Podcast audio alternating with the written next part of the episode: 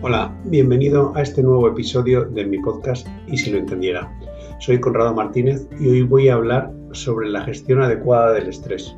La primera pregunta es, ¿el estrés es algo positivo o es negativo? Siempre se ha dicho que era algo negativo malísimo y vamos, de hecho, en muchas sociedades se dice que si es el enemigo número uno, que hay que hacer medidas eh, a nivel gubernamental para, para paliarlo y demás. Eso ha sido un poco lo que siempre se ha dicho, o sea, siempre se ha asumido y, vamos, y está científicamente probado que el estrés prolongado genera una reducción en los niveles de productividad, peor desempeño laboral, depresión y ansiedad, también perjudica el sistema inmunológico y aumenta el riesgo de problemas cardíacos. O sea, que no hay duda de que el estrés es algo malo.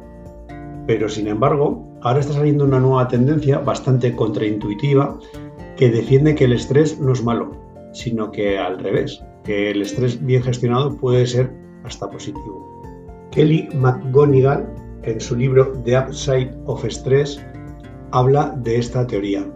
Y lo que viene a decir en su estudio, a ver si soy capaz de, explicar lo que más o menos se entienda, es que hicieron un estudio con, con miles de personas y en el mismo surgieron tres grupos diferentes. Primero, aquellos que creían que el estrés era perjudicial y sufrían de estrés tenían un 43% más posibilidad, de posibilidades de morir en los, en los próximos 8 años. O sea, que si padeces estrés y te crees que el estrés es malo, chungo, estás en el grupo malo. Además, bueno, esto es un poco bastante lógico, ¿no?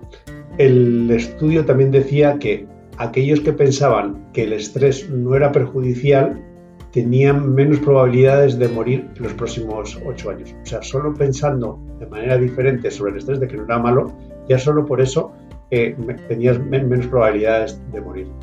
Pero lo más curioso de este estudio, y es el tercer subgrupo, y es que aun los que padecían un alto estrés, pero seguían pensando que el estrés no era malo, que tenían menos probabilidad y se mantenían con menos probabilidad que el primer grupo y que el segundo, es decir, hasta de los que no padecían estrés. O sea que la principal conclusión de este estudio es que la percepción de la gente sobre el estrés influye en su salud de tal manera que aquellos que lo afrontan como algo no perjudicial gozan de un, mejor nivel de salud. Queda raro, ¿verdad? Pero esto es lo que ha demostrado la científica esta, Kelly McConial. Lo más curioso de esto es que quiere decir que cambiando la percepción del estrés se puede conseguir mejorar en la salud, solo con el cambio interno de la percepción del estrés, como pasarlo de algo negativo a positivo. Esto es lo que los americanos dicen el reframing del estrés. Simplemente con, por ejemplo, poner vídeos informando sobre lo positivo del estrés y cómo se puede manejar adecuadamente para que no sea eh, negativo, con eso solo consigues elevar los niveles de salud física y mental, aumentar la energía, mejorar la focalización y mejorar los resultados. Es decir, que solo cambiando el, el mindset, es decir, la percepción acerca del estrés, mejoras ¿No os parece alucinante? A mí que me ha parecido eh, eh, un poco flipante y por eso he, seguido leyendo sobre esto y sobre por eso al final he terminado haciendo el podcast y también voy a hacer un post en encontradoymas.com. Pero lo bueno de todo esto es que si entonces el estrés no es lo malo, ¿qué es lo perjudicial? Pues esa es la clave. Lo perjudicial no es el estrés, sino la falta de recuperación después del estrés. El estrés bien gestionado puede llegar a ser positivo lo que es negativo es no tener las recuperaciones, las pausas necesarias para recuperarte adecuadamente. Volviendo al enfoque del estrés como algo positivo, nada mejor que la analogía del gimnasio. Si lo piensas, es un poco como el gimnasio. Allí entrenas tus músculos y puedes hacerlos crecer con el ejercicio adecuado. Empiezas el primer día con un poco, el segundo día un poco más, descansas, el tercer día te pones más peso, vas aumentando y poco a poco y con los descansos adecuados y bien controlado, pues consigues que tus músculos crezcan y, hacerlo de, mejor manera. También en el, en el, gimnasio, si haces el bruto o coger más peso del que debes sin estar preparado, al final te lesionas. Pues con el estrés pasa un poco lo mismo. Bien ejercitado y controlado mejora tu capacidad y tu rendimiento, pero mal gestionado te puede lesionar.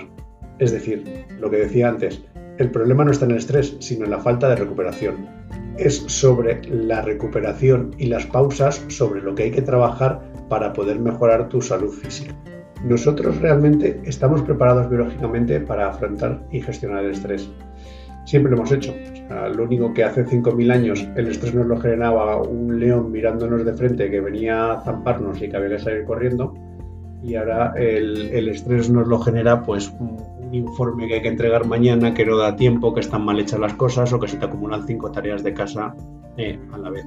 El problema de esto es que en realidad en estos últimos 100 años, o hasta incluso menos, nos hemos alejado mucho del contacto con la naturaleza y lo que eran nuestros ritmos naturales.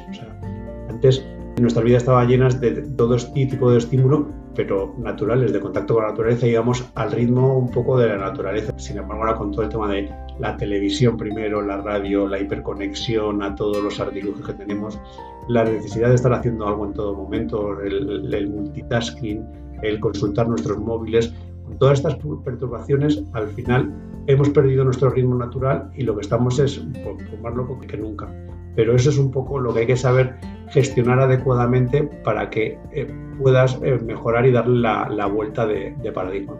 Aquí hay dos, científicos, eh, Jim Loer y Tony Schwartz, que publicaron un libro y en el libro lo que vienen a decir es que usando el mundo del deporte como laboratorio, porque es un poco en lo que se fijaban en deportistas de élites y demás, hemos sido capaces de aprender que el verdadero enemigo de la consecución de los grandes objetivos no es el estrés, paradójicamente se demuestra que el estrés te ayuda a crecer y a mejorar, sino que el verdadero enemigo es la ausencia de una adecuada disciplina de recuperación intermitente adecuada.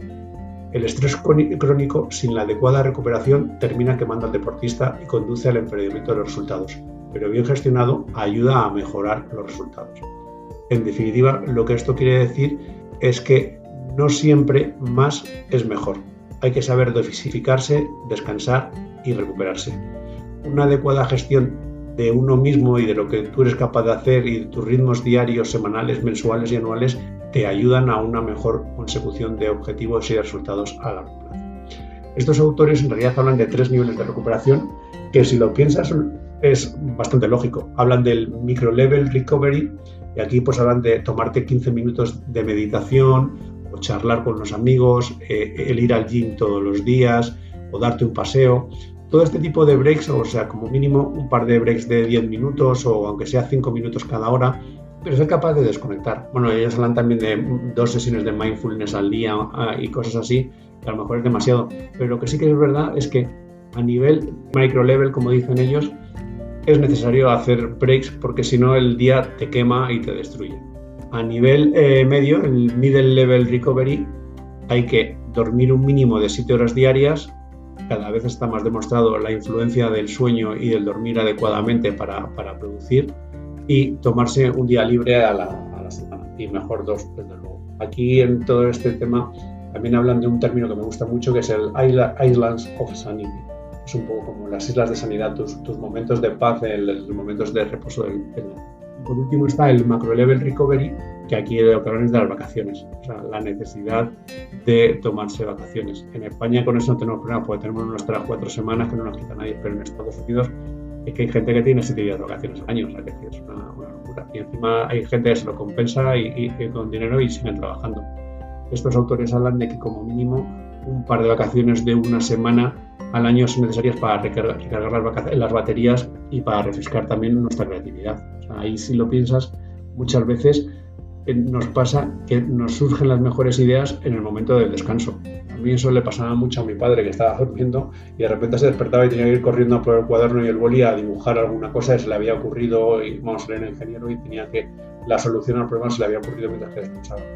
Yo también duermo con un cuaderno en los pies de mi cama por si surge alguna idea bonita, apuntarlo. Y la verdad es que me funciona fenomenal y con eso estoy bastante contento. Para concluir, una última reflexión. La Organización Mundial de la Salud acierta cuando dice que nuestras vidas se están deteriorando y que cada vez tenemos un ritmo de vida peor. Pero sin embargo se confunde cuando identifica al estrés como el enemigo. La gestión del estrés nos ayuda y lo puede convertir en algo positivo, no lo olvides. El, enemigo es la falta de recuperación. Y esto, aplicado a tu vida, te debería llevar a preguntarte, ¿descansas adecuadamente? ¿Haces los breaks adecuados? Piénsalo y piensa cómo puedes convertir el estrés en algo realmente positivo en tu vida. Nada más, hasta aquí el podcast de hoy. Espero que te haya gustado y que haya alguna idea que te haya hecho reflexionar un poquito. Para eso lo hacemos. ¿vale? Un saludo, chao.